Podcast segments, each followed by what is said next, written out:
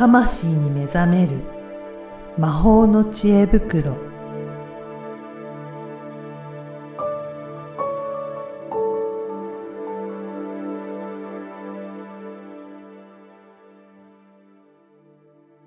こんにちは、小ラボの岡田です。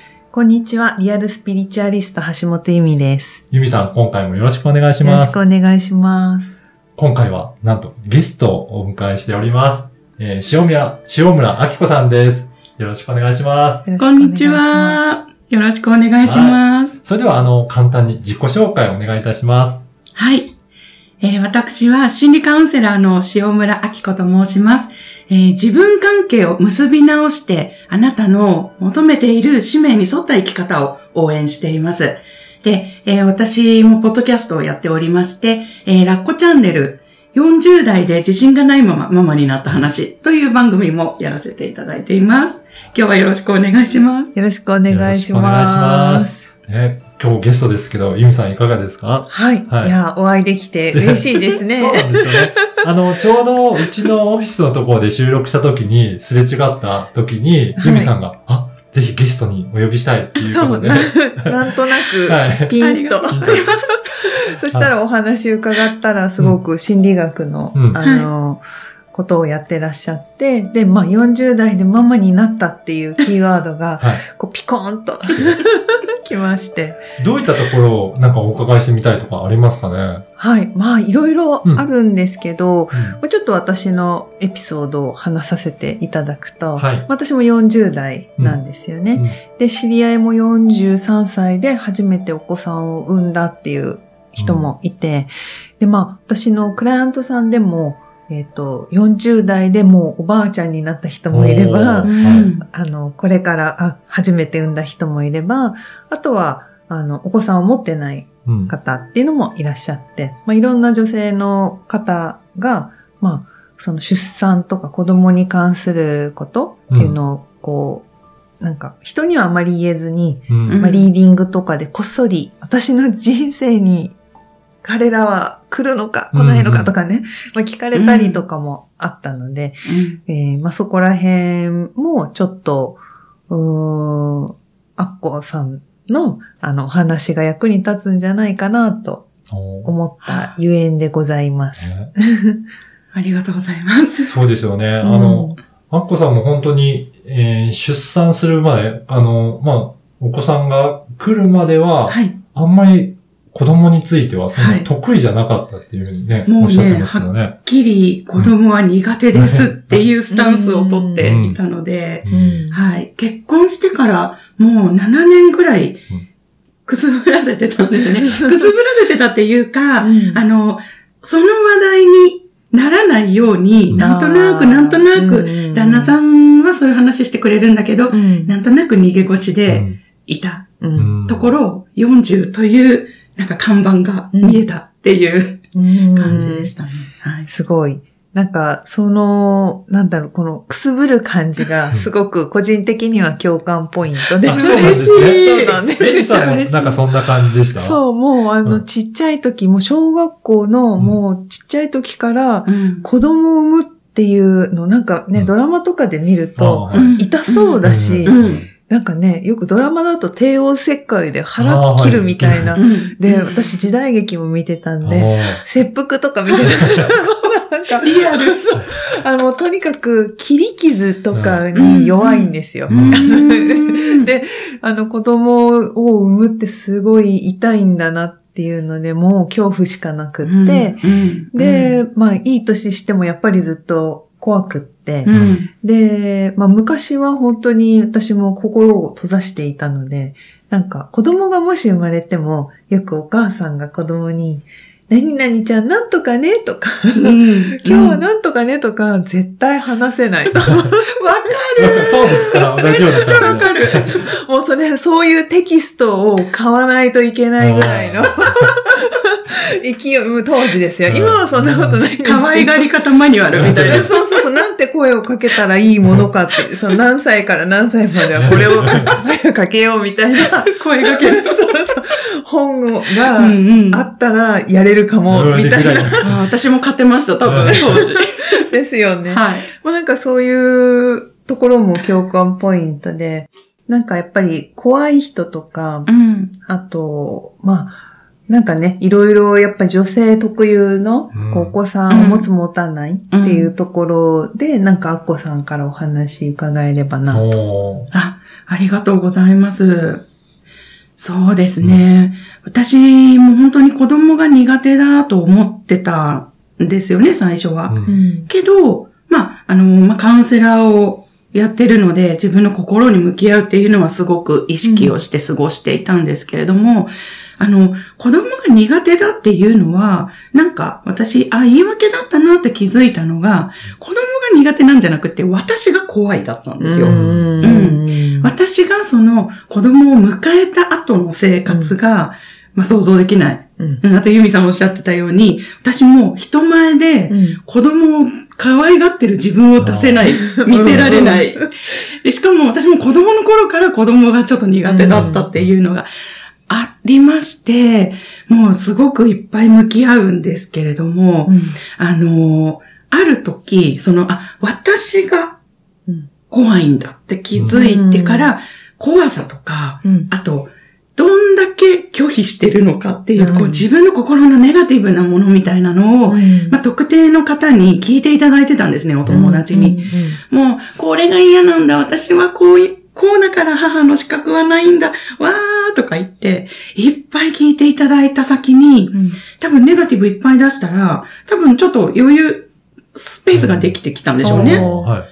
私、もしかしたら自分の子供に会ってみたいかもって、おうっかり思っちゃった日があったんですよ。うっかり思っちゃった。うっかり思っちゃったんですよ。でも、マジと思ったんだけど、うんでもいや、これを口にしたら来てしまいそうだから、もう絶対言えないと思って、で、その聞いてくださってた方にね、うん。いや、ちょっと私心の変化があったっぽいんだけど、この言葉を言ったら本当に来ちゃいそうだから言えませんみたいな、なんかそういうなんか変な話をその方にしたんですよ。うんうん。そしたらその方が、ニヤリ、みたいな感じで、あっこさん、そこまで心境の変化があったんだね、と思って、あの、見守ってくださってたみたいなんですけど、うん。そしたらその数ヶ月後に、うんお腹におやってきて、うんおうっかり。っかりやってもうなんかきちゃった、そう。で、わかりました。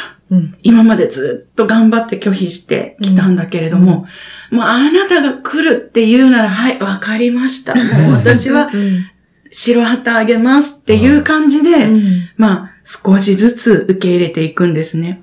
まあ、ただなんか急にイエーイとはならなくて、うんなんかやっぱり受け止める時間がすごく必要だったので、うん妊娠してから3ヶ月ぐらい旦那さんに言えなかったんです。あー。おー。自分の中でもうね、うんうんもぐもぐ、はい。この感覚をどうやって味わったらいいんだろうって、まさにこう、どう可愛がったらいいんだろうを、うん自分の中でやるみたいなうん感じで、ちょっともぐもぐして、まあ、旦那さんに言って、うん。家族に言ってって感じで、やっぱりなんか、声に出すとね、うん。自分もね、なんか受け止められるというか、ん。っていうのが進んできて、まあ、この世界にうん。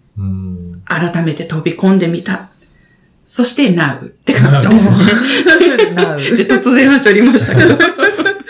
うんうんうんうん。そうですよね。だから本当に、で、今はどんな感じですか？子育てやっていて。すごい面白いですね。面白い。楽しんでいらっしゃるんですそうね。なんですよ。うん。それこそ、こう、どう可愛がっていいのか、うんこの、お母さんっぽい私を見せられなかったんですけど、うん人前でとかね、はい。自分の母の前でとかね、うん。なんかできなかったんですけど、でも、もう、心を決めて、うん。幸福しちゃったら、もう、ブチュブチュしたりとか、なんでこんなに可愛いんですかみたいな、こういうなんかちょっと、今までは恥ずかしくて見せられなかった自分を見せてたみたいなのが、すごい変化だなと思って、うん。だから自分の意思でどうしようこうしようって思ってる時って、んですよね。うんだから、なんだろうな、うんなんですかね、幸福するっていうんですかね、任せるっていうんですかね。知ったことで、なんか知らなかった世界うんを見れたっていうのは一つあるのかな。なんかそうの、ん。多くの人が、やっぱり、何とかしたい、うん意識で何とかしたいっていうのが強くて、はい。なかなかその委ねるっていうところうが、ん。うん、生きにくいっていうか手放しにくいっていうのが結構お悩みで多いんですけど、アッコさんはな、何がそれを助けてくれたなって感じます？私は、ん。すごくわかるんです。その自分ね、うんうんなんか決めればいいとか言うけどね、あの、よく私も声かけられてて、っていたのが、うん。そ、す産んじゃえばわかるよって言われてたんですね。それは すごく言われたくない言葉だったんです。うんわかるわかるで、じゃあどうしたいのかっていう、やっぱり自分の気持ちを聞いたら、うん。ネガティブ要は、うん私は嫌なんだよ。そっちに行きたくないんだよ。悪態をつく。なんか子供のわがままじゃないけど、それをいっぱいやったんですね。もう時間をかけて。うん。そしたら、なんかやりきったうん。のか、うん。